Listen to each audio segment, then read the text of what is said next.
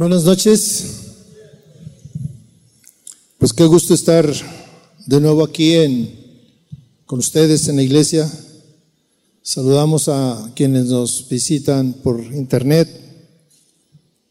A todos los que estamos aquí, pues eh, el Señor tiene grandes, grandes enseñanzas en su palabra y en esta noche vamos a hablar de algunas, uh, un suceso, suceso que eh, donde la, se manifiesta uh, el Señor de una manera especial y poderosa.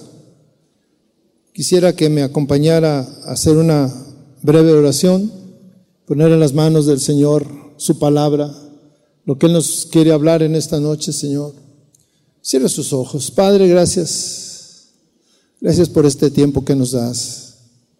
Te hemos adorado, te hemos exaltado, hemos puesto nuestro corazón ahí en el altar, Señor. Y ahora pedimos que tú transformes nuestra mente, nuestra manera de pensar. Abrimos nuestro corazón para que tu palabra caiga a nuestra vida, Señor, como, como rocío. Nos en esta noche nos, dé lo que cada uno necesitamos, Padre. Que tú estés aquí en este lugar. Manifiéstate, Señor, en nuestra vida, Padre. En el nombre de Jesús, Señor. Amén. Esta noche yo quiero hablar con usted a un suceso que eh, yo lo estuve, lo estuve leyendo y cada que lo leía, pues encontraba grandes cosas. Eh, si usted tiene su Biblia, vamos a abrirla en el, en el Evangelio de, de, Marcos. En el capítulo 8 vamos a leer, pero antes de, leer, yo le quiero dar una, una, breve explicación de lo que sucede antes en los capítulos 6 y 7.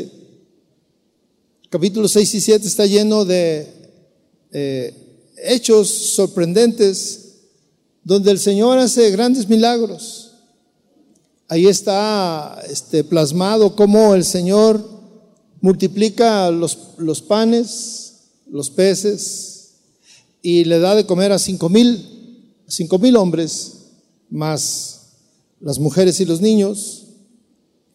Asimismo, eh, le da la salud a un sordomudo y a una mujer que tenía una enfermedad. Señor, eh, eh, en esto, aparte de las enseñanzas que él, que lo acompañaban, y bueno, a mí me, me llenaba de, de, sorpresa cuando yo estaba leyendo cómo, cómo era el Señor. Yo, me, yo, me, yo quería imaginar cómo era estar en ese lugar, eh, escuchar sus palabras, escuchar sus enseñanzas precisamente de su boca ver los milagros que sucedían. O sea, eh, usted se puede imaginar este, un sordomudo hablando o una mujer que tenía grandes problemas, una gran enfermedad y también ser sanada ante los ojos de toda esa gente que estaba ahí. Y, en medio de todo eso, de todas esas cosas sorprendentes, eh, la palabra nos habla que había gente que dudaba había incredulidad en algunos. Y en el capítulo 8 eh, vuelve a narrar otros actos sorprendentes de, de, lo que hace el Señor en medio de la, de la multitud. Versículo 1 dice así, vamos a leer, dice, en aquellos días, cuando había de nuevo una gran multitud que no tenía qué comer, Jesús llamó a sus discípulos y les dijo, tengo compasión de la multitud, porque ya hace tres días que están junto a mí y no tienen qué comer. Y si los despido sin comer a sus casas, desfallecerán en el camino, pues algunos de ellos han venido de lejos. Sus discípulos le respondieron, ¿dónde podrá alguien encontrar lo suficiente para saciar de pan a estos aquí en el desierto? ¿Cuántos panes tienen? les preguntó Jesús. Ellos respondieron siete. Entonces mandó a la multitud que se recostara en el suelo y tomando los siete panes después de dar gracias, los partió y los iba dando a sus discípulos para que los pusieran delante de la gente. Y ellos los sirvieron a la multitud. También tenían unos pocos pececillos y después de bendecirlos, mandó que estos también los sirvieran. Todos comieron y se saciaron y recogieron de lo que sobró de los pedazos siete canastas. Los que comieron eran unos cuatro mil.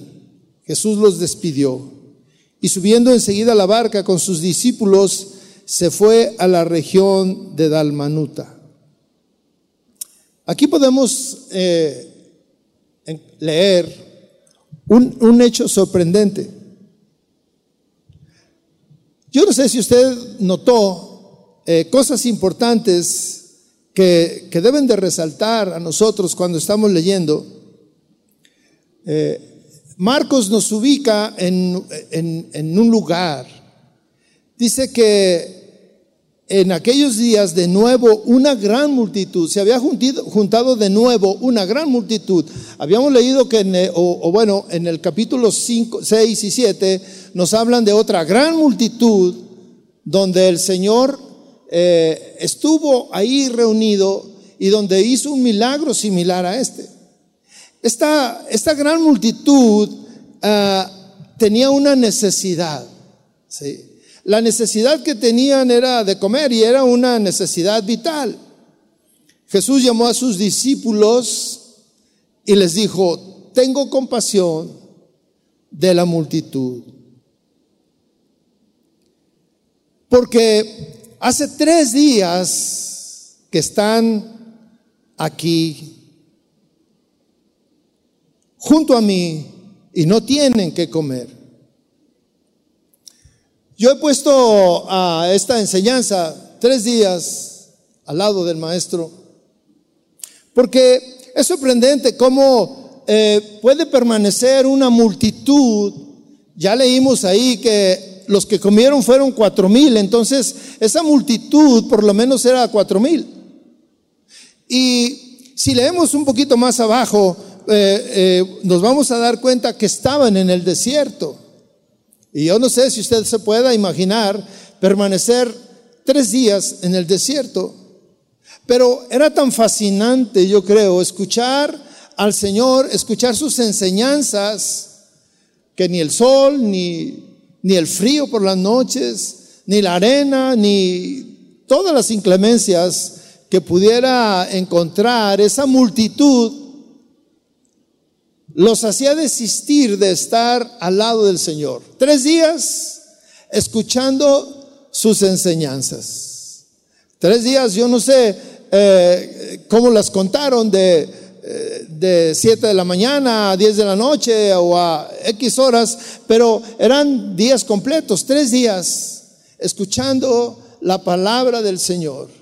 Obviamente que esto, pues era difícil tal vez de imaginar cómo era, porque no tenían micrófonos, porque eh, estaba la situación complicada y sin embargo ahí estaba esta multitud eh, escuchando al Señor.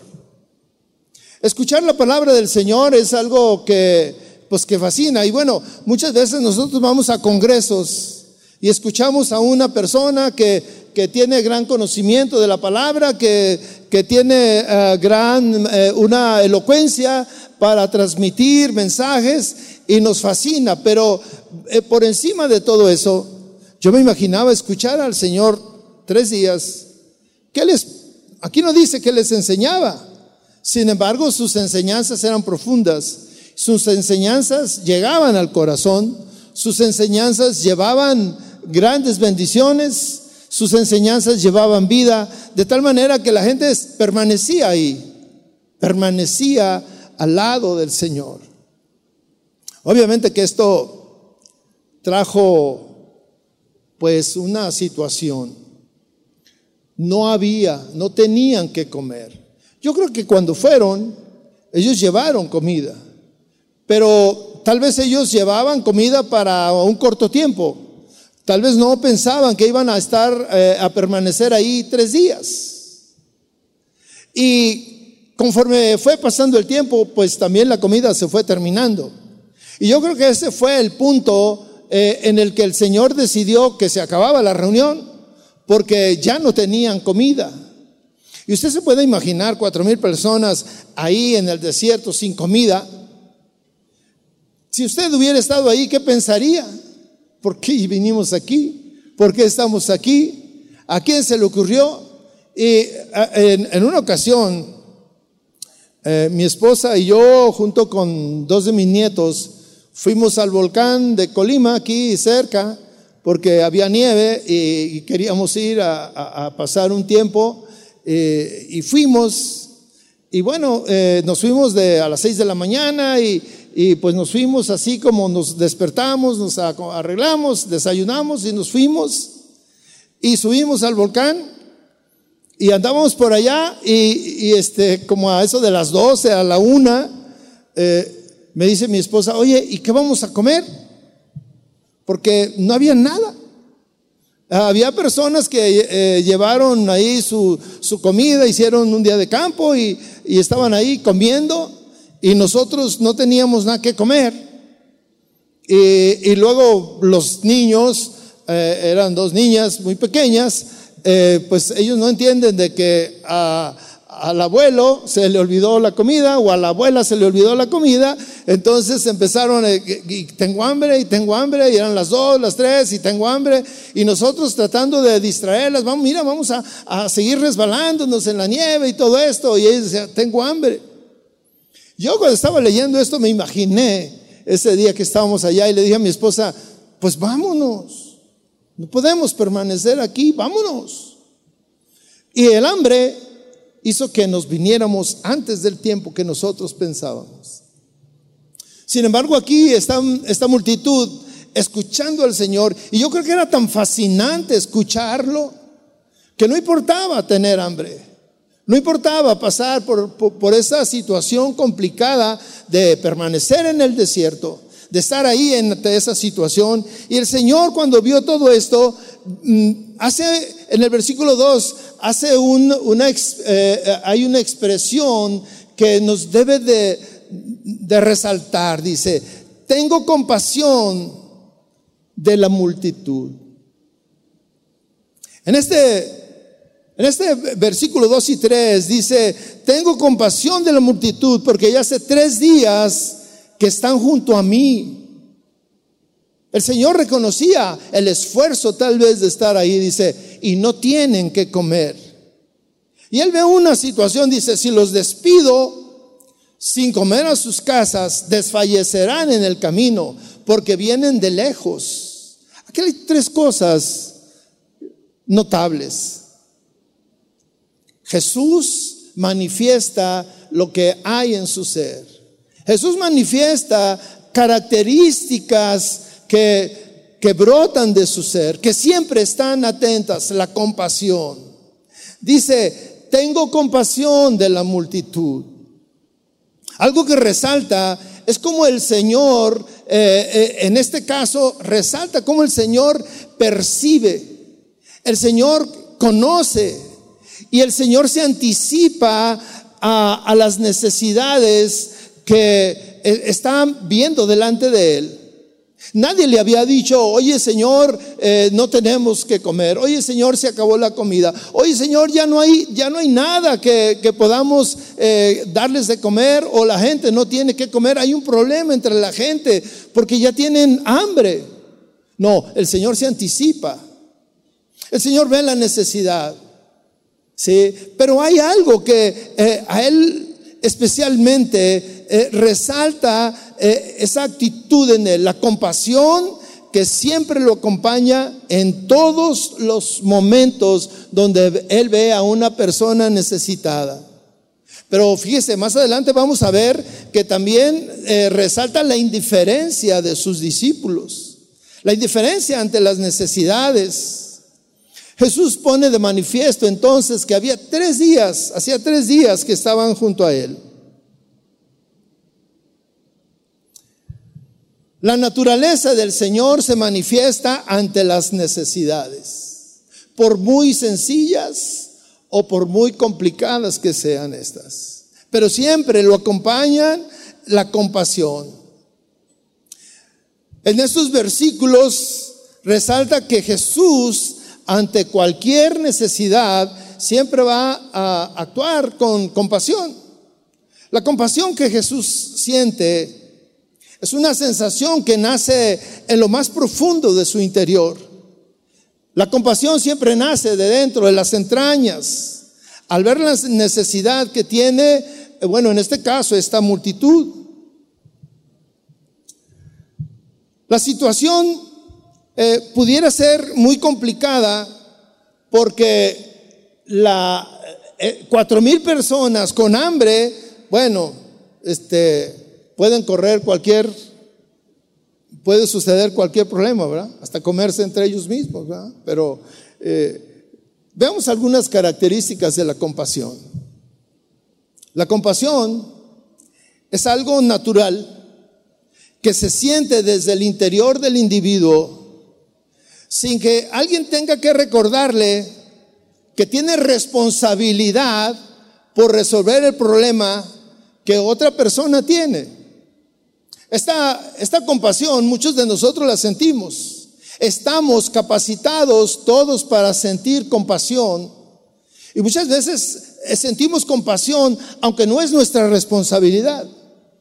Eh, Jesús no tenía la responsabilidad de darles de comer. Él reconoce un problema y, no tenía la, responsabilidad de solucionarlo. Sin embargo, la compasión que él tiene, que, es parte de su naturaleza, que está dentro de él, de dentro de él, aparte de reconocer el problema, lo mueve a buscar la solución. La compasión muchas veces causa un dolor en la persona porque ve la necesidad y, no sabe cómo resolver.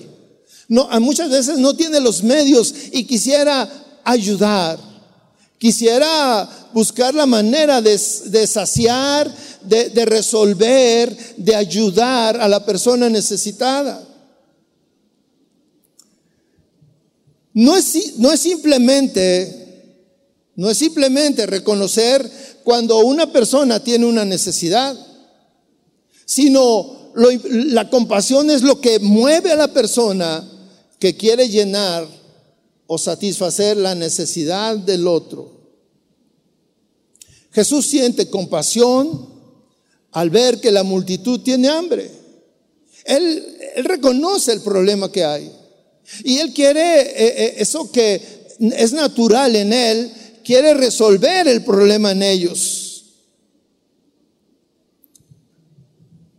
Usted se puede imaginar una reunión aquí de tres días. ¿Usted vendría los tres días?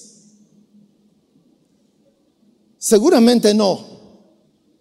Seamos honestos. Seguramente no, porque siempre tenemos responsabilidades. Siempre hay algo más importante. Hace algunos años cuando comenzó Casa de Oración, nos juntábamos eh, a, tener reuniones de tres, cuatro horas continuas. Y algunas veces teníamos que suspender la reunión porque pues ya era tarde. Y algunos se tenían que ir eh, pues en contra de su voluntad porque vivían lejos o el camión ya no pasaba, pero era glorioso estar mucho tiempo en la presencia del Señor. A mí me impacta cuando yo estaba leyendo esto, estar tres días al lado del Señor. Y sería fantástico escuchar de su boca las enseñanzas. Las enseñanzas que dejó ahí y que otros recogieron y que las escribieron para que nosotros las escucháramos. Y, cuando nosotros las escuchamos, muchas veces las escuchamos como, o, las leemos, perdón, muchas de esas enseñanzas las leemos o las escuchamos de otras personas, pero no le damos la importancia que verdaderamente tienen. Una enseñanza del Señor puede cambiar la vida de muchos. Hay una canción que entonamos que habla de que una palabra tuya puede cambiar. Y, estamos hablando de un mensaje corto, tal vez. Usted se puede imaginar, escuchar este, las parábolas, una parábola, la del sembrador, pero de los labios del Señor. ¿Cómo pudiera ser tan impactante en la vida de quien le escuchaba? Poder entender que la palabra de Dios es lo que puede transformar nuestra vida. Y nosotros escuchamos eh, cada reunión la palabra del Señor, aunque no, no viene de la boca del Señor, pero tiene un efecto. Y nosotros muchas veces estamos en otras cosas.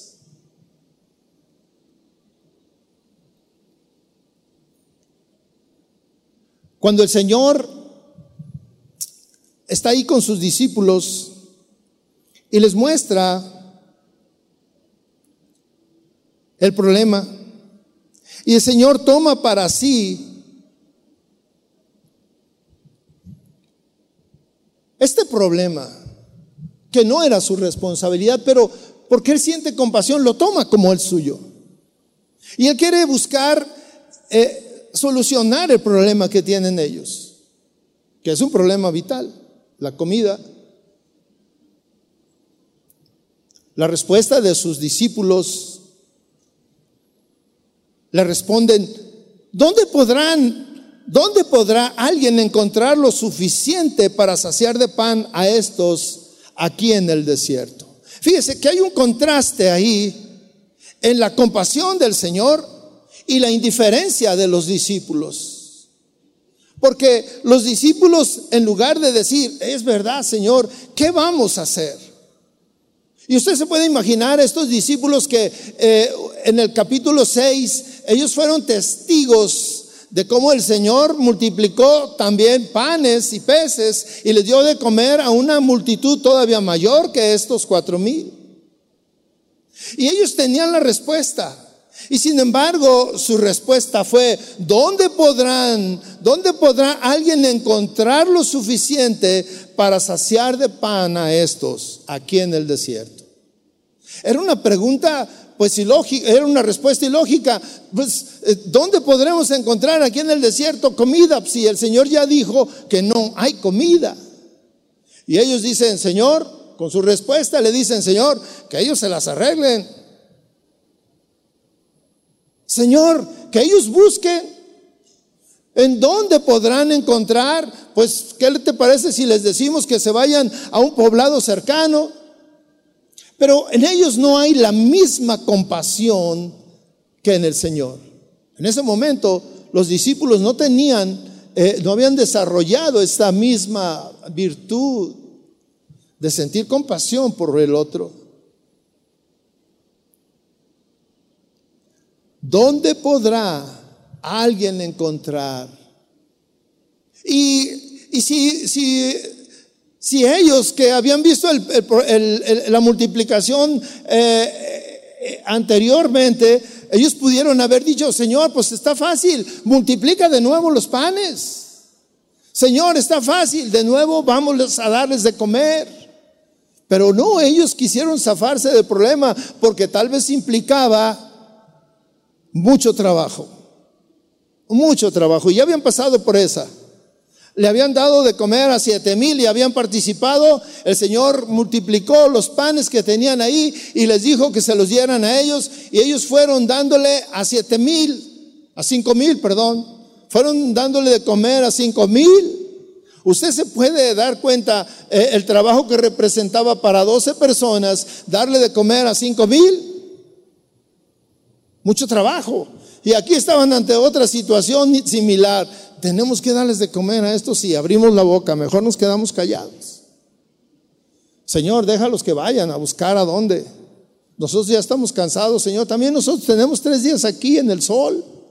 Señor, también nosotros tenemos eh, necesidad de ir a buscar la comida. ¿Usted cree que estos hombres no sabían que Jesús podía sanar, perdón, dar de comer a toda esta multitud? Ellos sabían que lo podía hacer. Pero el Señor eh, eh, no, no toma en cuenta su respuesta. El Señor ni siquiera toma en cuenta, ni siquiera los escucha, eh, hace como que no los escuchó y Él sigue con, conmovido por la compasión, buscando la solución. El versículo 5 les pregunta, ¿cuántos panes tienen? Y ahí va de nuevo. La solución en camino. Les preguntó Jesús y ellos respondieron siete. Y entonces el Señor le dijo a toda la multitud, recuéstense en el suelo. Y tomando los siete panes, después de dar gracias, los partió y los iba dando a sus discípulos para que los pusieran delante de la gente. Y estaban viendo una, un milagro. Y ese milagro lo vieron todos. Todos fueron testigos que tenían siete panes. Y, los siete panes al, al, irlos pasando y a irlos cortando, se iban multiplicando, iban haciendo otro, iba, aparecía otro y aparecía otro y no se terminaba la repartición. Y qué, qué experiencia tan gloriosa Yo me pregunto, si yo hubiera estado ahí, ¿qué hubiera pensado? Nunca más hubiera dudado de, de lo que el Señor puede hacer. Nunca más hubiera cambiado. Hubiera seguido a Jesús a donde fuera.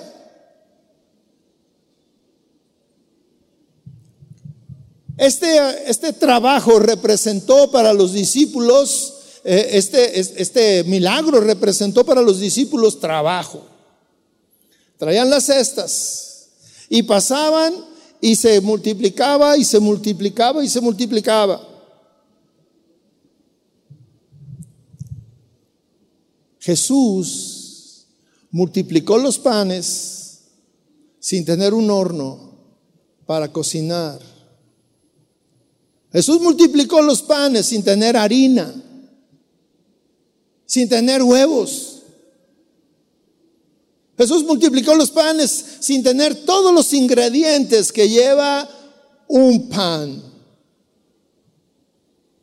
Qué sorprendente el milagro. Y el Señor conociendo eh, la dieta, les pregunta que si tienen pececillos. Y le dicen, también tenían unos pececillos. Y mire, cuando dice pececillos, eh, tal vez se refería a, peces pequeños, charales o sardinas. No eran peces grandes. Y después de bendecirlos también, se los dio para que lo fueran pasando y se estaban multiplicando. El Señor no tuvo que ir a pescar para que vinieran estos pececillos. No, el Señor estaba ah, llenando, estaba solucionando el problema de cuatro mil personas. Fue un trabajo arduo, seguramente para los discípulos. Fue extenuante, pero fueron obedientes. Tal vez no creían mucho, tal vez no estaban muy de acuerdo, pero fueron obedientes.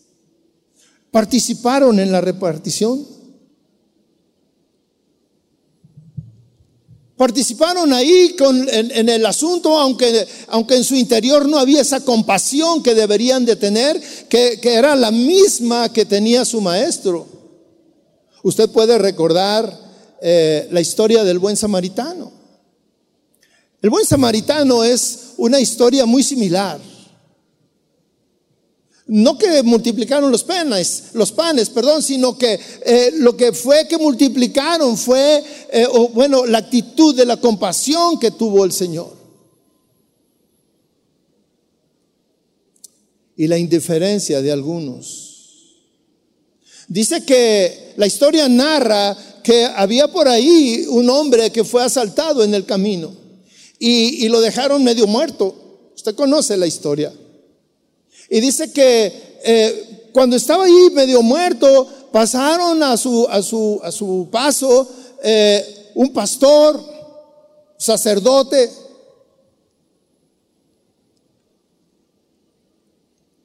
y vio al hombre ahí tirado, pero pues lo vio y dijo, voy deprisa, tengo cosas que hacer. Se fue.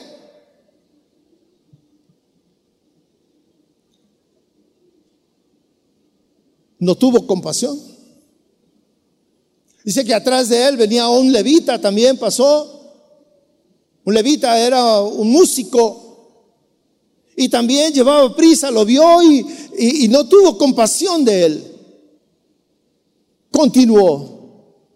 Y estoy hablando de hombres que estaban ligados a la iglesia, ligados al Señor, que ministraban en el templo, que hacían eh, cosas eh, para el Señor, que su vida estaba consagrada al Señor y sin embargo no tuvieron compasión. Pero luego pasó un samaritano. Y mire, los samaritanos y los judíos no se podían ver. Y este hombre dice la palabra de Dios que sí tuvo compasión y se detuvo y lo ayudó y lo subió a su caballo, el herido en el caballo y él caminando y lo llevó a un lugar seguro y lo curó y pagó por el hospedaje. ¿Cómo contrasta la compasión del Señor con la indiferencia de muchas personas? Y mire, esta misma actitud se manifiesta en nosotros, en nosotros mismos. Muchas veces nosotros somos indiferentes y más en estos tiempos hay mucha indiferencia ante las necesidades de las demás personas. Muchos de nosotros hemos tenido la oportunidad de ayudar a alguien teniendo las posibilidades y buscamos, ah, eh, pues a ver quién te puede ayudar. Aquí han venido personas, mire, que tienen, sabemos que tienen posibilidad de ayudar. Y sin embargo traen a alguien que está en necesidad, a alguien que ellos conocen y dicen, pastor, este, pues mire, traigo esta persona que tiene grandes necesidades y no tiene trabajo y ya nos cuentan la historia y para ver si, pues aquí les están dando despensas, este, pues para que ustedes les den. Y nosotros recibimos y decimos, sí, está bien, aquí déjelo, nosotros le vamos a ayudar. Pero hay una muestra de indiferencia ahí. Porque teniendo la posibilidad de ayudar, no era necesario traerlo hasta la iglesia. Y bueno, esto es un pequeño detalle. Algunas veces nosotros mismos hemos andado por la calle y vemos a alguien herido, a alguien que tuvo un accidente y, y somos indiferentes, pasamos y lo vemos y seguimos de largo. No nos detenemos.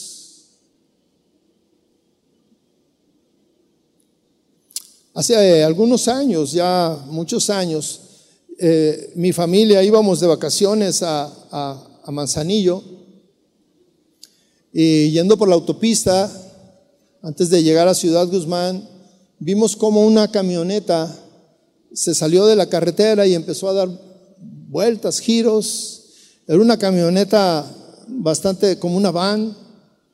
Y vimos cómo se abrió la puerta y cómo salió gente.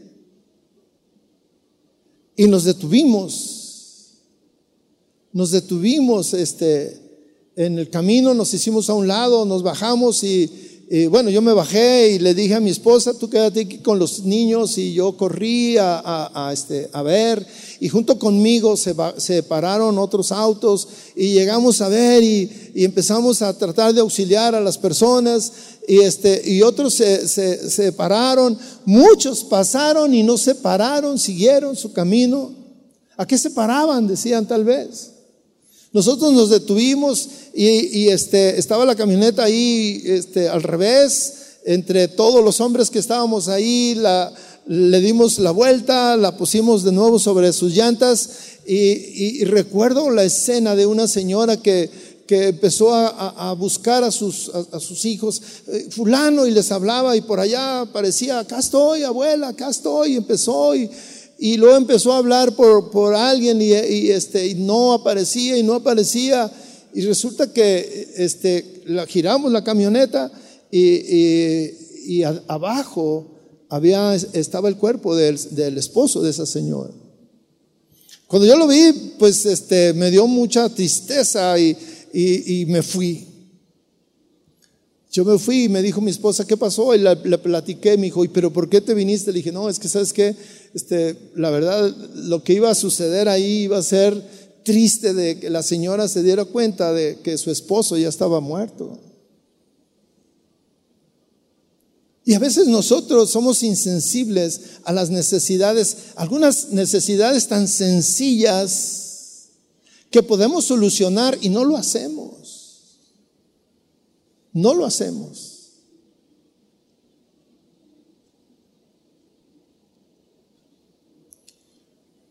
Si continuamos con la historia, el versículo 8 dice, y todos comieron y se saciaron y recogieron lo que sobró de los pedazos, siete canastas. Y los que comieron eran unos cuatro mil. Jesús los despidió y subiendo enseguida a la barca con sus discípulos, se fue a la región de Dalmanuta. El milagro se había realizado. Dice, y todos comieron y se saciaron. Los discípulos dice que recogieron lo que sobró, siete canastas, siete canastas. Una canasta por cada pan que fue puesto ahí.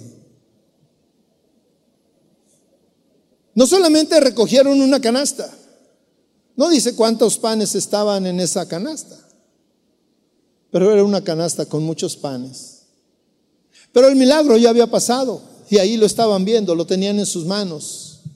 Pero dieron de comer a cuatro mil y se saciaron. Estaban satisfechos. Qué gran trabajo de los discípulos. Tal vez después de todo ese trabajo, ellos se sentían desfallecer y quisieron eh, descansar y partieron de ahí. Vamos a brincar hasta el versículo 14. Versículo 14 dice, los discípulos se habían olvidado de tomar panes y no tenían consigo en la barca sino solo un pan. Fíjense, se, suben, se van de ahí, se suben a una barca, están ahí arriba y dice el versículo 14 que a los discípulos se les había olvidado los panes, tomar panes. Se subieron en la barca y solo tenían un pan. Jesús les encarga diciendo, tengan cuidado Cuídense de la levadura de los fariseos y de la levadura de Herodes. Jesús se anticipa siempre a situaciones que pueden suceder. Aquí hay otro asunto. Pudiéramos pensar que era otro problema que iba a surgir, otra necesidad que iba a surgir. Se subieron a la barca y se les olvidaron los panes. Y solo había uno. Y ellos también tenían hambre. Ellos por estar trabajando, pues no habían comido, porque siempre sucede eso, ¿verdad? Está uno este, este, dando eh, la ración a los demás y siempre te quedas hasta el final y dices, no, ya que se vayan todos, ya que esté tranquilo, descansamos y comemos y todo esto. Pero se suben a la barca y se les olvidan los panes y solamente tienen uno. Y antes de lo sorprendente, el Señor les dice, Cuídense de la levadura de los fariseos y de la levadura de Herodes. ¿A qué se refería la levadura? Mire, la levadura en el mundo hebreo, judío, como en el mundo secular, eh, la levadura representa contaminación, corrupción. Los fariseos eran hombres que estaban eh, pegados a la iglesia, al templo, que conocían la palabra de Dios, pero en su interior había incredulidad. Y siempre andaban buscando eh, la manera de tentar al Señor para justificar su incredulidad de que Él era el Hijo de Dios. Herodes. Herodes era pues eh, una autoridad y, le gustaba que Juan el Bautista viniera a, a donde él estaba y le hablara de la palabra, le compartiera, escuchaba, le gustaba, pero en su interior él mismo, fíjese lo que hizo, él mismo mandó decapitar a Juan el Bautista. Había hipocresía. Había incredulidad en ellos, a pesar de que escuchaban, a pesar de que veían, había incredulidad. Y el Señor les dice, tengan cuidado, cuídense de esa incredulidad en su vida.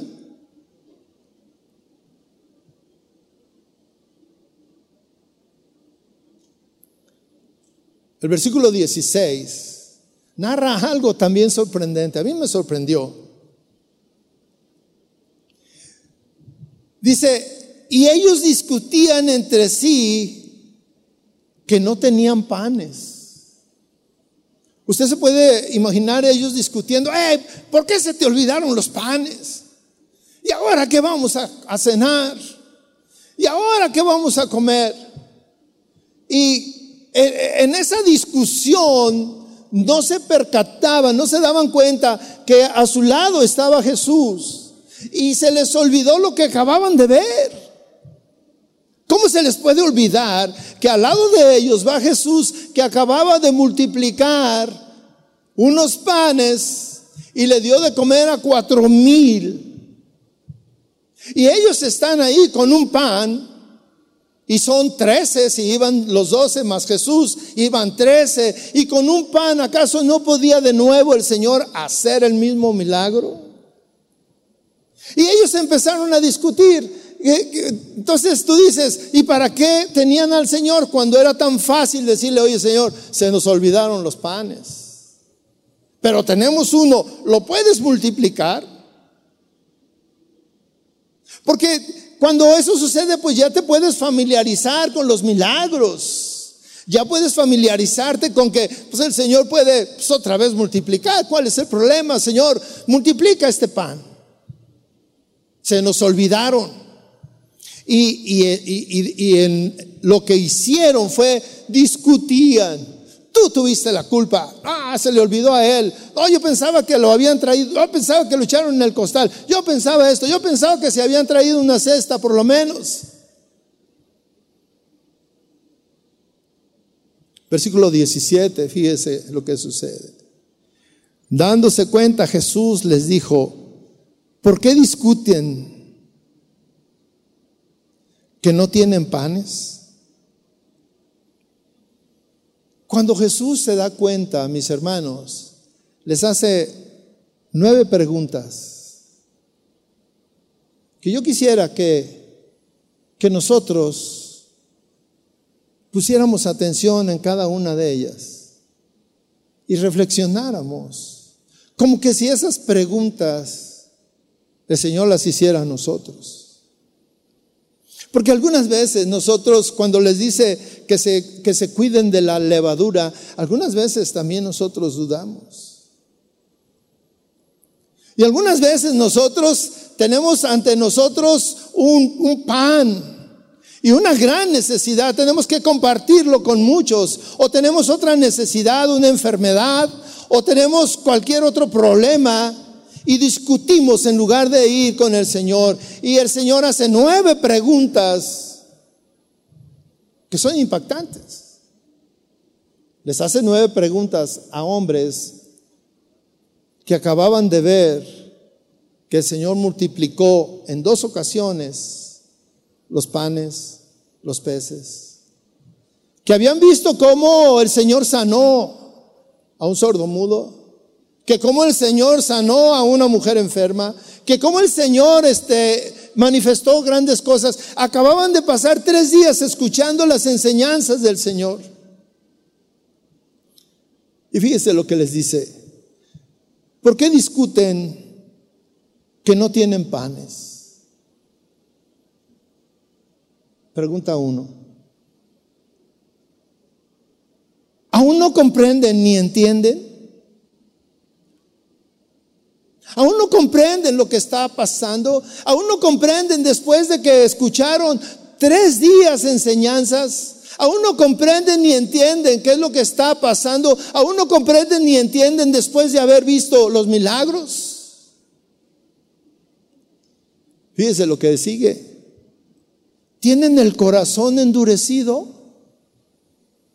¿Qué pasa contigo? ¿Tienes el corazón endurecido? ¿Por qué no crees? Hay, esa dureza en tu corazón que te impide creer, ver. Versículo 18 dice, teniendo ojos no ven y teniendo oídos no oyen. Teniendo ojos no ven que acabo de, hacer un milagro multiplicando todos esos panes y esos peces. ¿Acaso mm, teniendo oídos no escuchan, no oyen lo que acabo de enseñar durante tres días?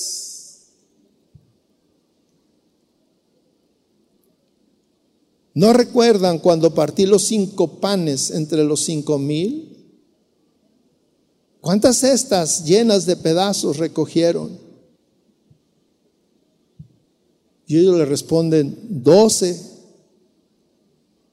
Y cuando partí los siete panes entre los cuatro mil, ¿cuántas canastas de pedazos recogieron? Siete, le dijeron. Ahí están las evidencias. En, una, eh, en un evento, siete canastas y en otro, eh, en uno, doce y en otro, siete, le dicen. Y el Señor les dijo, ¿aún no entienden?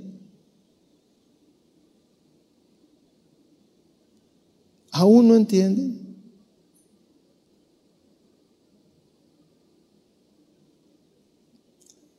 ¿Qué enseñanza para ellos? El Señor los confrontó con su incredulidad. Dos sucesos acababan de hablar. Y a mí me, me, impacta cuando le dice, teniendo ojos no ven y teniendo oídos no escuchan. ¿Qué está pasando entre ustedes? ¿Acaso no ven lo que está sucediendo? Tres días al lado del Señor, ser impactados por las enseñanzas directamente de sus labios. Enseñanzas profundas. Enseñaron enseñanzas que debieron de haber roto ese corazón endurecido. Y sin embargo, había insensibilidad entre ellos. No fueron ante el Señor a decirle, Señor, se nos olvidaron los panes, pero aquí estás tú. Acabamos de ver que multiplicaste los panes, Señor. Multiplica este para que comamos los trece.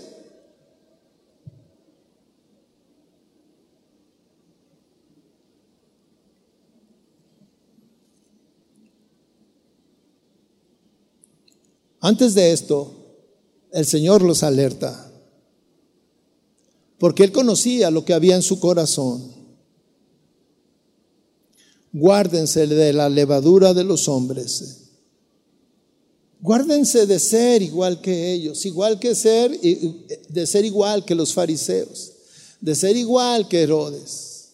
Hombres que viven de la palabra los fariseos vivían de la palabra, tenían cercanía con Dios. En el exterior tenían cercanía con Dios, en el interior estaban alejados de Dios. En su interior, en su exterior manifestaban ser hombres piadosos, ser hombres que creían en Dios, pero en su interior tenían un corazón endurecido. No creían, había incredulidad. Jesús podía ver que a pesar de las enseñanzas y de los milagros que a diario veían estos hombres que lo acompañaban, eh, había incredulidad en ellos.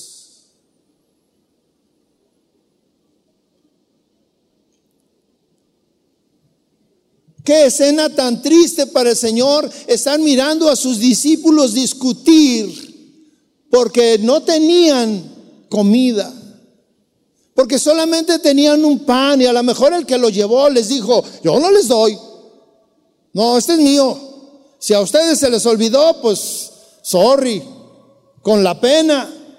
O como dijo el que, el que manifestó, a ver en dónde encuentran pan para, para saciar su necesidad. Este pan es mío. Indiferencia, incredulidad, discutiendo entre ellos Qué pena para el Señor mirar a sus hijos, a sus discípulos que tienen incredulidad y que no son capaces de ir con Él y decirle, Señor, multiplica este pan, lo acabas de hacer, vuélvelo a hacer aquí para nosotros. Es más, eh, que sea un manjar, o sea, eh, multiplique una cena espectacular para nosotros, que trabajamos, mira, trabajamos todo el día para darles de comer a esos cuatro mil, lo merecemos. Pero en lugar de eso, en lugar de eso, discutían. Nueve preguntas les hace, que esas mismas preguntas son para nosotros, mis hermanos, en esta noche. Me queda a mí, eh, me quedó una, la última, y sigue en mi mente entonces les dijo, ¿aún no entienden? ¿Aún no entienden? Esta pregunta ha permanecido en el aire a través de las generaciones, a través de los tiempos. Permanece esta misma pregunta. ¿Acaso no entienden? ¿Aún no entienden? ¿Aún no entienden quién soy yo? ¿Aún no entienden lo que puedo hacer.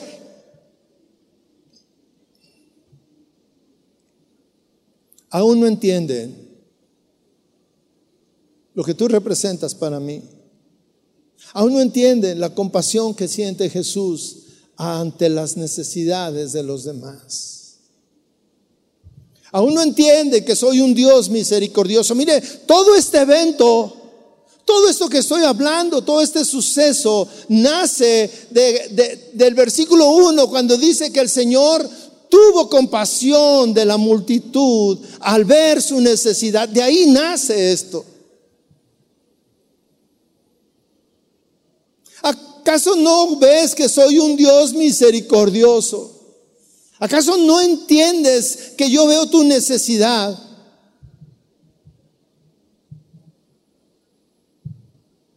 yo te digo en esta noche,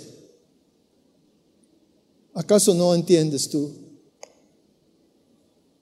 ¿Acaso no entiendes lo que está pasando? ¿Acaso no entiendes quién es Dios? Yo sé que hay necesidades.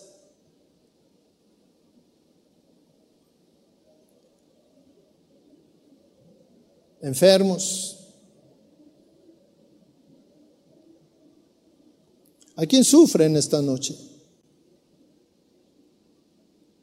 ¿A quién está angustiado?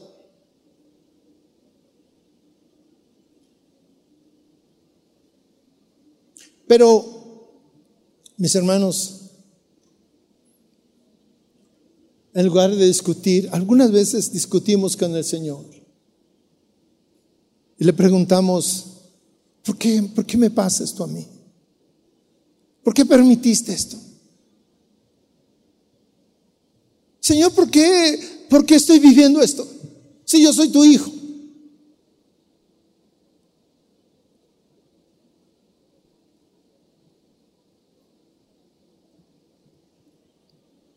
Y el Señor tal vez pudiera contestarte de la misma manera.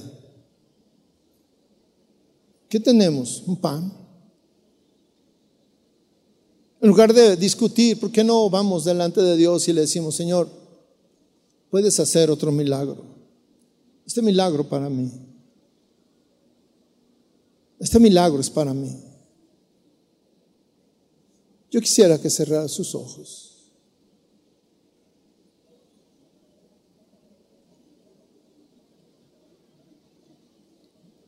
Cierra sus ojos, mi hermano. Y yo le pregunto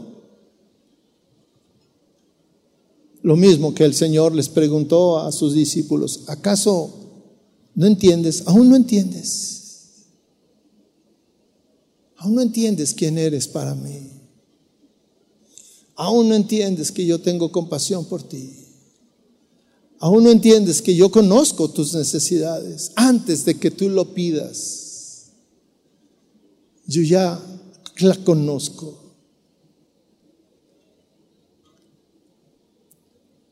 ¿Por qué no ora al Señor? Usted que tiene esa gran necesidad, usted que está pasando por esa situación difícil, usted que vino tal vez buscando la respuesta del Señor.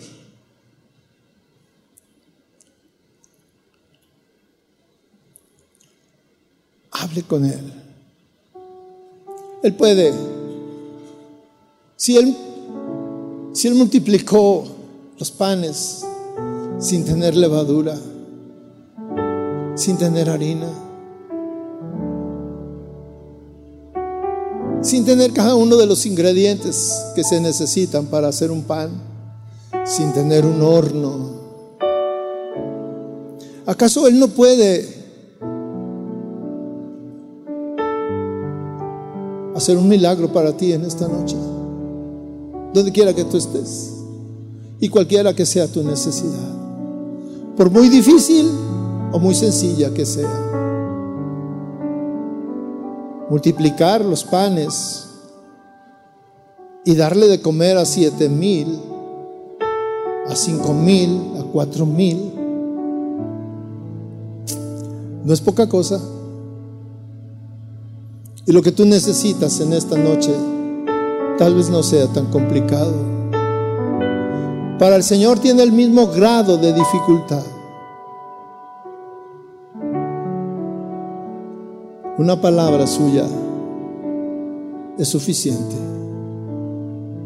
¿Por qué no le dices en esta noche, Señor, una palabra tuya es suficiente para sanarme, para proveerme, para consolarme, para ayudarme, para levantarme?